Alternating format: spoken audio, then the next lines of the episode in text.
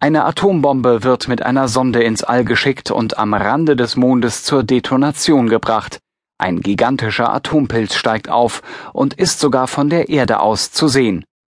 Eine absurde Fantasie? Nein, ein ehrgeiziger Plan, der unter dem Kürzel A119 Ende der 50er Jahre ernsthaft von den Amerikanern erwogen wurde. Um ein Zeichen ihrer technischen Überlegenheit zu setzen. Erst im Jahr 2000 wurde das Vorhaben bekannt, das zu den skurrilsten Episoden des Space Race zählt, des Wettlaufs ins All, den sich die USA und die UdSSR über mehr als zwei Jahrzehnte lieferten. Bereits kurz nach Kriegsende gab es Anzeichen, dass der Weltraum zu einem strategisch wichtigen Thema im Kalten Krieg werden könnte. Im September 1946 ein Jahr nach Hiroshima und Nagasaki warnte der amerikanische Publizist George E. Pendray in der Zeitschrift Collier's davor, dass sowjetische Raketen die USA vom Mond aus angreifen könnten. Mit einer geeigneten Führungsvorrichtung sind solche Raketen in der Lage, jede Stadt der Erde zu zerstören, schrieb er damals. In der Oktoberausgabe 1948 wurde in der Zeitschrift gar das Szenario eines Raketenblitzkriegs vom Mond skizziert. Abbildungen zeigten bedrohlich aus Mondkratern ragende Raketen und Feuerkugeln über New York. Vielen Lesern, denen der japanische Überraschungsangriff auf Pearl Harbor 1941 noch in Erinnerung war, schienen diese Fantasien durchaus plausibel. Technisch aber war ein Star War Ende der 40er Jahre noch unmöglich. Das sollte sich bald ändern. Bereits seit Herbst 1945 stand der deutsche Raketenexperte Wernher von Braun in amerikanischen Diensten.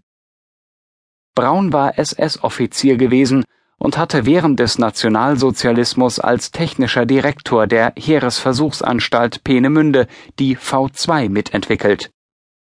Nach der deutschen Kapitulation stellte er sich den US-Streitkräften und ging mit seinem Forscherteam in die USA.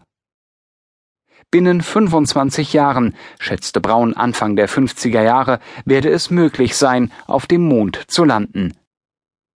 Bevor die Amerikaner aber zu ihren ersten Weltraumabenteuern antraten und A-119 planten, kam ihnen die UdSSR zuvor. Im Oktober 1957 schossen die Sowjets als erste einen Satelliten in die Erdumlaufbahn, den Sputnik. Nur einen Monat später folgte Sputnik 2 mit der Hündin Laika an Bord. Die USA waren geschockt, nicht nur weil sie raumfahrttechnisch ins Hintertreffen geraten waren, sondern weil die Sowjetunion Nuklearwaffen besaß und wer einen Flugkörper ins All katapultieren konnte, dessen Raketen waren ohne Zweifel auch stark genug, um den Atlantik oder den Pazifik zu überfliegen. In diese Phase des Kalten Krieges fiel die geplante Bombardierung des Mondes, das Geheimprojekt A119. Geleitet wurde es im Auftrag der amerikanischen Luftwaffe von dem Physiker Leonard Reifel. Bei der Armor Research Foundation in Chicago heute Illinois Institute of Technology Research, hatte Reifel ein zehnköpfiges Team unter sich. Sein Forschungsprojekt trug dort den bewusst vage formulierten Titel A Study of Lunar Research Flights. Die Mondbombe, so der Plan, sollte ein Zehntel der Sprengkraft der Hiroshima-Bombe haben. Dass die Explosion die zukünftige Erforschung des Mondes stark beeinträchtigt hätte, störte die Air Force nicht. Ziel war es zu demonstrieren, dass die USA der Sowjetunion technisch überlegen waren. Dort bereitete man unterdessen eine ähnliche Unternehmung vor. Unter dem Codenamen E planten sowjetische Wissenschaftler, den Mond zu erreichen, ihn mit einer Sonde zu umrunden, um ihn schließlich nuklear zu bombardieren. Wie Boris Chertok, ein führender Raketenspezialist in der Frühphase des sowjetischen Weltraumprogramms, 1999 erklärte, sollten Astronauten die Explosion filmen. Der Plan, intern E4 genannt, wurde verworfen, nachdem man berechnet hatte, dass eine Atomexplosion wohl nur als kurzer Lichtblitz oder kleine Staubwolke sichtbar werden würde.